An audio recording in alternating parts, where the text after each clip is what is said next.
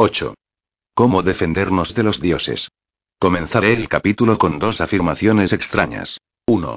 Si ciertos dioses 20 deciden interferir en la vida de un hombre, el hombre no tendrá prácticamente medios de impedirlo y estará a merced de lo que el dios quiera hacer con él. Esta afirmación, puesta así a secas, suena terrible. Pero por dura que parezca, es algo que a lo largo de los milenios ha sucedido muchas veces. Este fatalismo, que claramente vemos cumplido en las vidas de ciertos hombres, todas las religiones han tratado de sublimarlo o de explicarlo de mil maneras. Pero no han sido capaces de evitarlo, porque los dioses a los que invocan, son precisamente los que lo causan, por más que se presenten como padres y como bienhechores. Y lógicamente, ellos son los que se encargan de mandarnos, de vez en cuando, salvadores, para que a los hombres no nos entre la desesperación ante tantas situaciones adversas y ante tanto dolor y sufrimiento inevitables en nuestras vidas dolor y sufrimiento causado en gran parte por ellos, y admitido y sufrido por nosotros como si fuese algo natural a nuestras vidas y a nuestra existencia en este planeta. La segunda afirmación viene a contrarrestar la primera y a darnos un gran alivio tras la inquietud que pueda habernos quedado. 2. Los dioses apenas si suelen interesarse en las vidas privadas de los hombres, y rara vez suelen interferir con algún individuo en particular. A primera vista, podría dar la impresión de que esta afirmación está en contradicción con lo que venimos diciendo, pero sin embargo no es así. Los dioses se interesan no poco por la humanidad considerada como un todo, o por lo menos en grandes grupos sociales homogéneos. Pero se interesan poco en los individuos particulares, como no sea en aquellos que pueden ejercer gran influencia en mucha gente. Al igual que los hombres nos interesamos poco en determinada vaca, conejo o cerdo, mientras que la humanidad hablando en general siempre se ha preocupado de mejorar las razas de estos animales, para que nos diesen un mejor rendimiento. Tal como he dicho repetidas veces, el mejor modo de estudiar, de una manera panorámica, la relación de los dioses con los hombres, es comparándola con nuestra relación con el mundo de los animales. Por duro que esto suene, es ni más ni menos que la realidad. Pero volvamos al tema de cómo podemos defendernos de la injerencia de los dioses en nuestras vidas, sobre todo en nuestras vidas privadas. Es un axioma que debajo del agua, el pez más tonto le puede morder al hombre más listo. En nuestro mundo, los hombres estamos en nuestro elemento, y si nos mantenemos en él, a los dioses, quienes quiera que ellos sean o como quiera que se manifiesten, se les hace más difícil interferir en nuestras vidas, porque están fuera de su elemento natural. Porque aunque suene raro, su elemento natural es también un elemento físico, como físicos son ellos, por más que las leyes físicas por las que se rigen nos sean completamente desconocidas, y por más que su psiquismo sea muy diferente o esté enormemente más desarrollado que el nuestro. La deducción lógica de todo esto es la primera regla que tenemos que seguir para defendernos de ellos. Primero, no debemos trascender los límites de nuestro ambiente humano, o dicho en otras palabras, no debemos tratar de entrar en el terreno de ellos. Y entra en el terreno de ellos, toda aquella persona que pretende trascender en esta vida. Los que buscan el estado de trance, de cualquier tipo que éste sea. Los que se suben a lo alto de ciertas montañas en ciertas épocas para entrar en contacto con ellos. Los que preparan su mente con ritos mágicos o religiosos, no tenemos que olvidarnos de que la magia es la otra cara de la religión. Todas estas personas están entrando en el terreno de los dioses. Y si no precisamente entrando, por lo menos se están acercando a los límites del terreno humano, en donde los dioses se manifiestan más fácilmente, y en el que los hombres ya no pueden usar con eficacia su gran arma defensiva, que es la inteligencia. Anteriormente dije que es, en cierta manera, peligroso acercarse físicamente a algunos predicadores, fundadores, iluminados y místicos, que tanto proliferan en nuestros tiempos. La razón es la misma. Al hacerlo estamos entrando en su campo y estamos sometiéndonos, aún sin darnos cuenta, a sus radiaciones, radiaciones de tipo físico, parecidas en un sentido, aquellas a las que se somete un pavo en un horno de microondas, y en otro sentido, a aquellas que salen de lo alto de la antena de una emisora de radio. Nadie duda que tras un rato, el pavo sale cocinado. Pero en cambio, nadie sospecha que los cerebros, sobre todo si son cerebros de adolescentes, de los que se ponen en contacto con iluminados, están siendo también cocinados por las ondas que emiten los cerebros de estos instrumentos de los dioses. Y al cabo de poco tiempo, ya no serán capaces de discurrir por sí mismos, sino que repetirán como robots todo lo que aquellos les digan. Es el caso de miles de jóvenes que han sido captados por las innumerables sectas que proliferan en el planeta. Los psicólogos están estudiando intensamente cuál es el sistema para lograr semejante lavado cerebral, y sobre todo, para lograr su desintoxicación y desprogramación. Pero no lo encontrarán mientras no tengan en cuenta lo que aquí estamos diciendo. Otro gran medio de defenderse de los dioses, sobre el que ya hemos hablado anteriormente, es segundo. No entregar jamás la mente a nadie.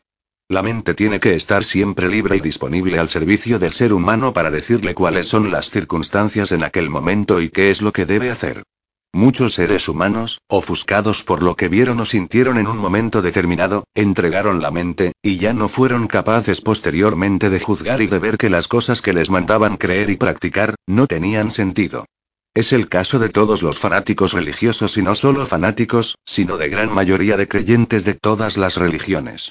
Aceptaron de niños una fe que les fue implantada en el alma como un instinto y como un elemento cultural más, y ya no fueron capaces en toda su vida, de cuestionarla ni de someterla a juicio. Sencillamente la aceptaron como aceptaron el idioma, las costumbres, los gustos o el amor patrio. Esto de no entregar la mente tiene una enorme importancia en estos tiempos en que las grandes masas urbanas y la sociedad en general, son manipuladas como rebaños por todopoderosos medios de comunicación como la radio y la televisión, manejados con astucia por los profesionales de la manipulación de mentes. Hay que mantener siempre la mente en estado de alerta y no entregársela definitivamente ni a los líderes religiosos, ni a los líderes políticos, ni a los ídolos deportivos, ni a los médicos que nos tratan, ni a nadie. Todos se pueden equivocar, y todos en un determinado momento, aunque sea de una manera inconsciente, pueden estar actuando en interés propio, aprovechándose de nuestra credulidad. La mente de cada individuo tiene que ser siempre el último juez en las propias acciones, y el entregarla a otro para seguir ciegamente lo que él nos diga, es un acto de suicidio mental que se opone diametralmente al gran mandamiento de la evolución, que es una de las leyes fundamentales del cosmos.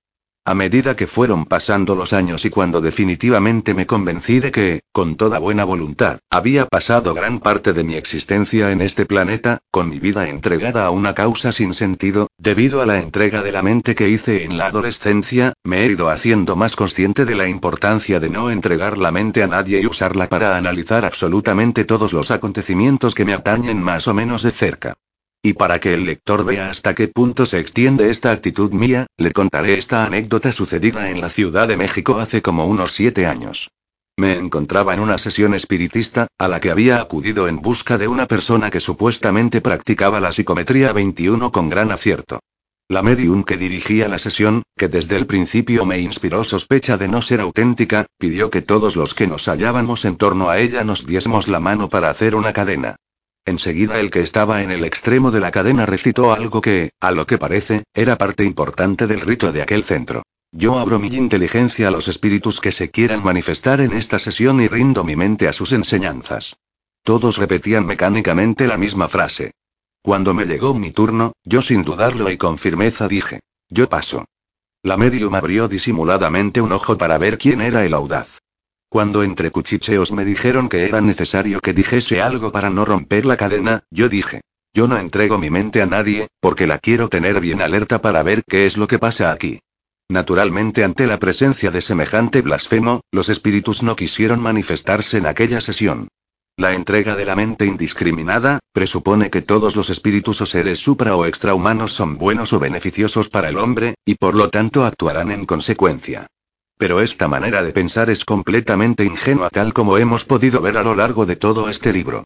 El tercer consejo para defenderse de los dioses podría ser, en cierta manera, contrario al que Moisés recibió en la tabla de piedra. Me adorarás.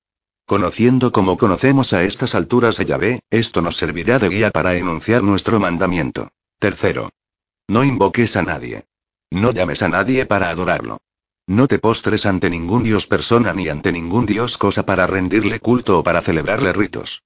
El verdadero Dios del universo, la suprema inteligencia, totalmente incognoscible en su totalidad por la mente humana, no anda exigiendo, como un amante celoso, que sus criaturas le rindan constantemente adoración, o le den muestras de amor. Esto sí encaja con la idea que en el cristianismo se tiene de Dios. Un fulano muy poderoso que se parece muchísimo a nosotros, en nuestros aspectos positivos y en nuestros aspectos negativos. Un Dios así, es lógico que exija entrega, alabanzas y hasta regalos. Pero el Dios verdadero, no es ningún pobre mendigo. El Dios verdadero continúa en su interminable tarea de crear, y de complacerse viendo cómo sus criaturas se desenvuelven cada una según su naturaleza, sin que tengan que estar constantemente volviéndose hacia él para darle gracias o para pedirle que no las condene a algún castigo eterno. Y al enunciar este mandamiento, estamos entrando en un terreno en el que la naciente teología cósmica, se encuentra con la vieja teología dogmática y choca con ella frontalmente. Cuando se invoca a alguien, se está propiciando su presencia. Por un lado, se le está animando a que se manifieste y hasta, en muchas ocasiones, la energía mental de los fervientes adoradores, está fortaleciendo físicamente la capacidad de manifestarse de un Dios. Y por otro lado, se está debilitando el propio psiquismo, disminuyendo su resistencia a las influencias externas y acondicionándolo con ello a recibir más sumisamente el mensaje o las imposiciones del Dios. En la vida humana, el adulto normal no anda corriendo a cada paso a ver qué le dice su padre. Sencillamente porque él tiene que tomar sus propias decisiones, y de hecho las toma, sin pensar que por eso ofende a su padre aunque éste viva todavía. En cambio, en el terreno religioso, hemos sido adoctrinados y condicionados a no fiarnos de nosotros mismos y a tener que estar constantemente consultando a Dios, a ver cuál es su voluntad en aquel preciso momento, y en la práctica siguiendo las directrices que, los que se llaman sus representantes, nos han trazado de antemano. La mejor adoración que de hecho le podemos rendir a Dios, es el recto uso de las criaturas de la naturaleza. Cosa que en el cristianismo ha sido completamente menospreciada, siendo el abuso de la naturaleza algo que, según el punto de vista de los doctrinarios cristianos, no tiene nada que ver con la religión. El respeto a la vida como quiera que ésta se manifieste es en alguna religión oriental, uno de los mandamientos fundamentales. En el cristianismo, este respeto se manifiesta solo en lo que respecta a la vida humana de una manera desorbitada e irracional en lo que se refiere al aborto, y por el contrario, de una manera muy laxa cuando se trata de castigar al delincuente. Es muy corriente que los cristianos más fervientes, sean defensores de la pena capital, y demasiado proclives a las guerras santas para defender las causas de la moral y el honor patrio o las creencias religiosas. Estos piadosos salvajes del siglo XX, no tienen inconveniente ninguno en fusilar a los que no piensen de igual manera. Y una prueba de ello, son los innumerables fusilamientos de personas decentísimas, practicados en el bando nacional en la gloriosa cruzada de Franco. Es cierto que en el otro bando muy probablemente se hicieron más salvajadas. Pero sus líderes no hacían ejercicios espirituales ni se consideraban cruzados. Cuando digo no invocar, no postrarse para adorar a nadie, de ninguna manera estoy propugnando el ateísmo. En otra parte he escrito que el absolutamente ateo demuestra tener poca inteligencia. Lo que hago con esto, es levantar al hombre y a la humanidad entera a un nivel de adultos, dejando de tener una idea infantil de Dios, como si Dios fuese un ser que está jugando al escondite con nosotros y los hombres tuviésemos que estar permanentemente corriendo detrás de él. La invocación a Dios al Dios verdadero y no al Dios de la Biblia será hecha en el futuro de una manera mucho más racional y hasta mucho más digna, sin las características que en la actualidad tienen muchas de estas invocaciones y adoraciones, a las que se puede designar como humillantes para la dignidad del ser humano, yo no creo que Dios pretenda en ningún momento humillar la dignidad de sus criaturas, teniendo algunas de ellas ribetes de masoquismo. Por otra parte, la importancia de este no invocar, radica en que el que llama porque etimológicamente eso es lo que significa invocar tarde o temprano es escuchado, tal como nos dijo Cristo. Pero en este caso es escuchado para su mal, ya que está llamando a alguien desconocido que muy bien puede terminar abusando de la ingenuidad del invocante. Y esto es lo que le ha sucedido a la humanidad a lo largo de los milenios, con las diferentes religiones y con los diferentes dioses que cada una de ellas invocaba. El hombre buscaba y ha buscado siempre a la causa suprema, al verdadero Dios, y las diferentes religiones le presentaban una imagen distorsionada de ese Dios, personalizada en algún ser, que era el que a la larga se beneficiaba de las invocaciones de los mortales, aprovechando la energía que de ellos recibía para manifestarse de una o de otra manera. Un ejemplo de la importancia de este no invocar lo tenemos, entre muchos otros, en el juego de la Ouija. Consiste este peligroso juego, del que hay muchas variantes, en un tablero en el que hay dibujados símbolos, letras y números varios. Por encima de ese tablero se desliza con facilidad una pieza que es inconscientemente impulsada por los dedos de los concursantes apoyados sobre ella. Se hacen preguntas y la pieza empieza a moverse hacia los símbolos o hacia las letras, de modo que al final se obtienen respuestas más o menos claras y concretas a las preguntas. Este juego va, en primer lugar, contra el primer consejo que dijimos y que consistía en no entrar en el terreno de ellos.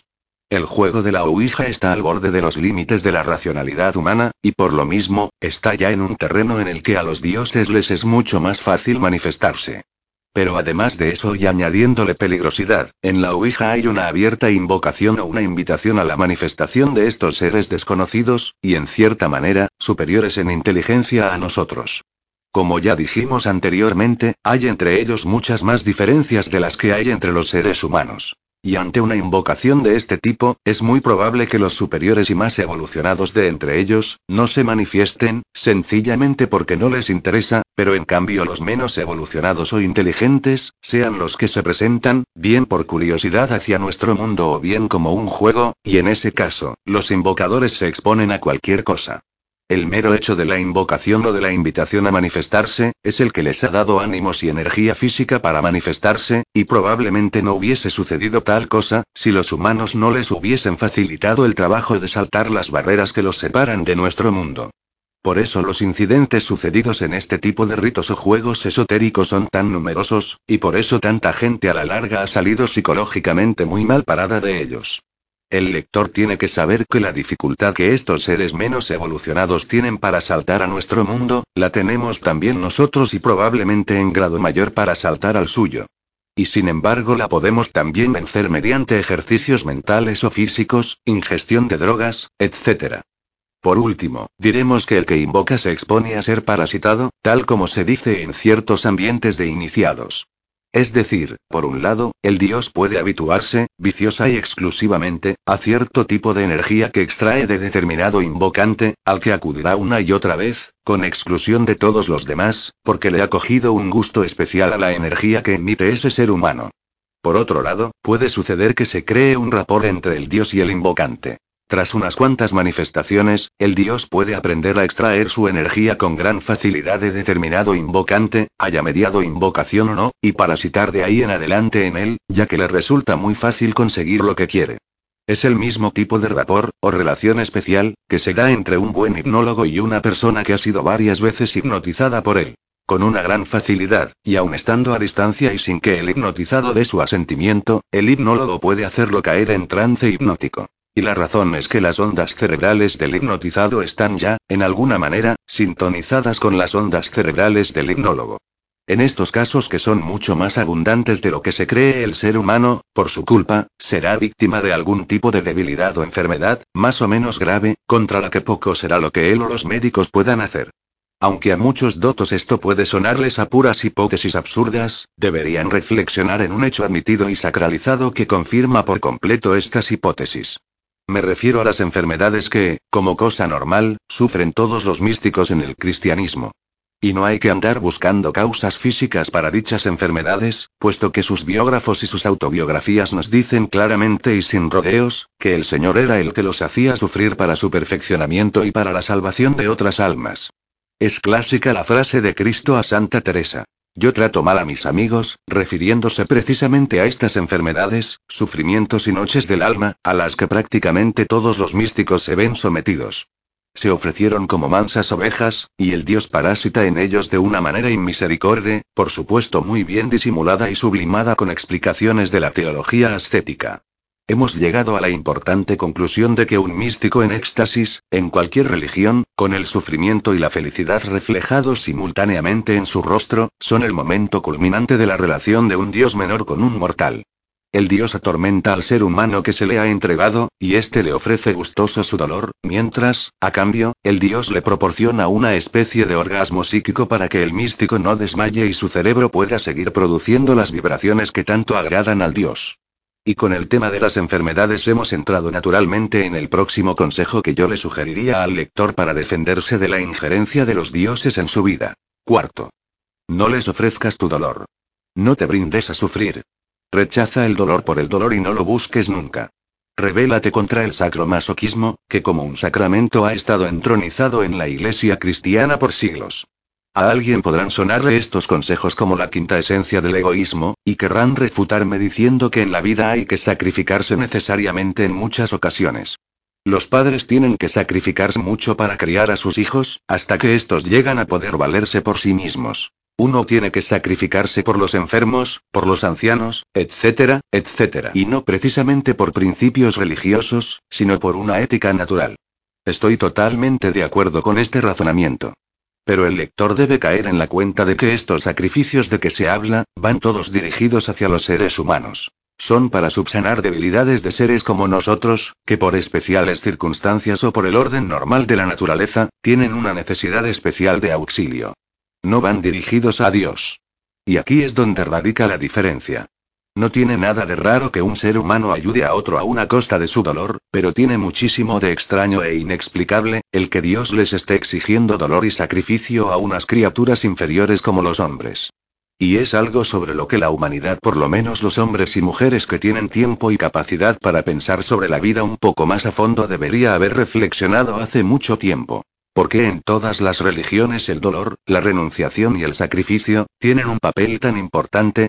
Porque, según todos los líderes religiosos de todos los tiempos, los hombres tenemos que sacrificarnos por los diferentes dioses en los que creemos, y no solo eso, sino que tenemos que sacrificar con nosotros a los animales, ¿En qué se diferenció de las religiones antiguas, en este particular, el judaísmo, primero, con sus sacrificios de animales exigidos por Yahvé, y el cristianismo después, con el cruento sacrificio de su fundador, con la sacralización de la renuncia a los placeres en toda la vía ascética y finalmente con la sublimación del dolor y la muerte, en la selección del símbolo cristiano por excelencia, la cruz, si el Dios cristiano fuese realmente un padre, ¿por qué había de exigirles a sus hijos el dolor y la cruz? Todas las explicaciones que tanto el cristianismo como las demás religiones nos dan para solucionar este misterio, no tienen consistencia alguna y se desvanecen cuando uno las considera sin fanatismos y sin prejuicios. Hacer nacer al hombre ya reo de un pecado y amenazarle enseguida con un fuego eterno, son aberraciones que solo caben en mentes enfermas y ya va siendo hora de que los humanos civilizados nos liberemos definitivamente de ellas. La única explicación a este misterio del dolor, es la que venimos dando a lo largo de este libro. Dios no quiere el dolor humano. Los dioses sí lo quieren. Porque en algún grado se benefician de él. Lo malo está en que los hombres confunden a los dioses con la suprema energía universal, y le atribuyen a esta lo que es causado por aquellos. Parodiando la frase de Cristo. Donde quiera que hay cadáveres, allí se reúnen los buitres, podríamos decir. Donde quiera que hay dolor humano, por allí andan los dioses.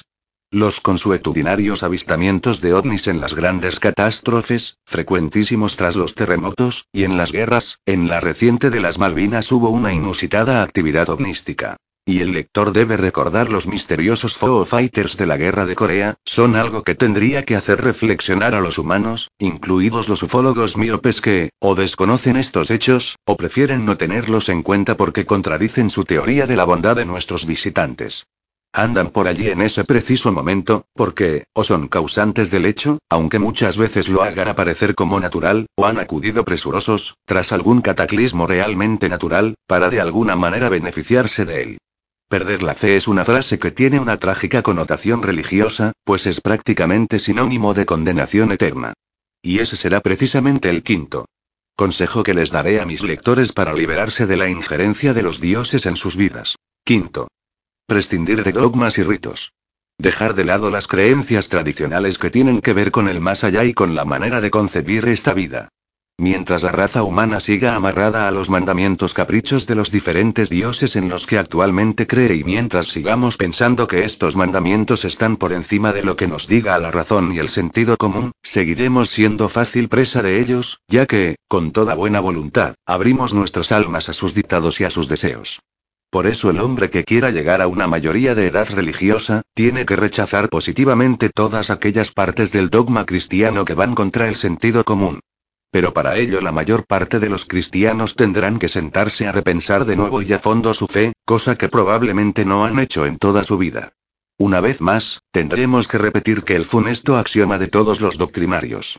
Cree. No pienses, es fatalmente seguido y practicado en todas las religiones con las consecuencias que hemos venido viendo a lo largo de este libro.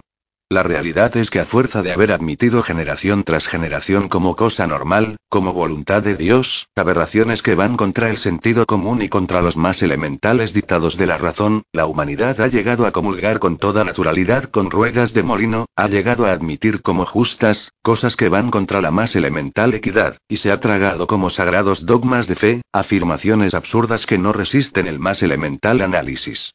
Y al decir esto, no estoy afirmando que todo lo que el cristianismo nos manda creer o practicar sea falso o absurdo. Por el contrario, estoy muy de acuerdo en que en el seno del cristianismo hay mandamientos válidos. Pero lo malo es que nos los dan mezclados con unos dogmas que repugnan a la sana razón.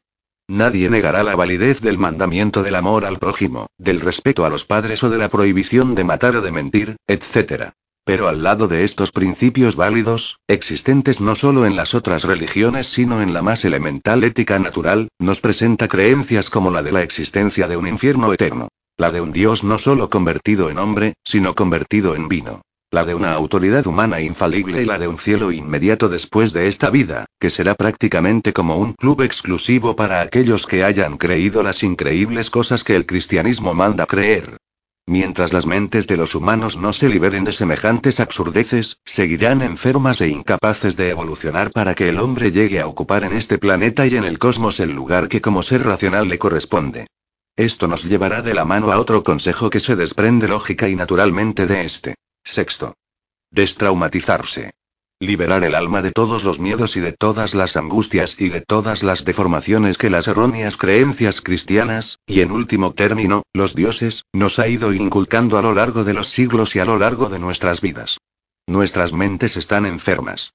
Al igual que el psiquismo de muchas personas está profundamente afectado por algún fuerte trauma o susto que recibió en su infancia, el psiquismo y la capacidad de pensar desapasionadamente, están profundamente afectados en toda la raza humana. Parece que genéticamente heredamos esta incapacidad, y ello es debido a que, en la infancia de todas las razas, los dioses nos asustaron y nos metieron el complejo de que no podemos, de que no valemos, de que necesitamos de ellos, de que tenemos que poner nuestra vida a su servicio. Como resultado de este complejo, la humanidad ha derrochado a lo largo de los siglos, gran parte de sus energías en servir a Dios en vez de progresar y mejorar el planeta. Y como resultado de esta incapacidad para pensar serenamente y de este servir a Dios mal entendido, la humanidad tiene en su haber la historia más desastrosa y más horrenda que se pueda imaginar. Nuestras mentes están realmente enfermas, pues somos absolutamente incapaces de ponernos de acuerdo en las cosas fundamentales que harían que este planeta funcionase mejor. Cada vez son más los que sospechan una programación genética que nos fuerza de guerrear y estar en una perpetua discordia. El que estudia la historia humana desde un punto de vista bélico, no tiene otra explicación, ante la disparatada manera de actuar los humanos a lo largo de los siglos. Nuestras mentes y nuestras almas están enfermas y por eso es urgente que las sometamos a un proceso de catarsis profunda. Y esta limpieza tiene que comenzar por todos los falsos axiomas que traemos en buena parte ya implantados cuando venimos al mundo y que más tarde, las religiones, las patrias y las familias, tres instituciones sagradas nos remachan en el alma y en la mente. En realidad son solo una estrategia para que los hombres sigamos sin evolucionar, peleándonos constantemente, poniendo nuestras vidas al servicio de Dios y truncando nuestra ascensión hacia la etapa de superhombres. Conseguido esto, que no es más que un paso negativo y previo, pues consiste en liberarse de algo, estaremos listos para dar el próximo paso positivo que nos defenderá aún más ante el poder de los dioses. Séptimo. Instituir un nuevo orden de valores.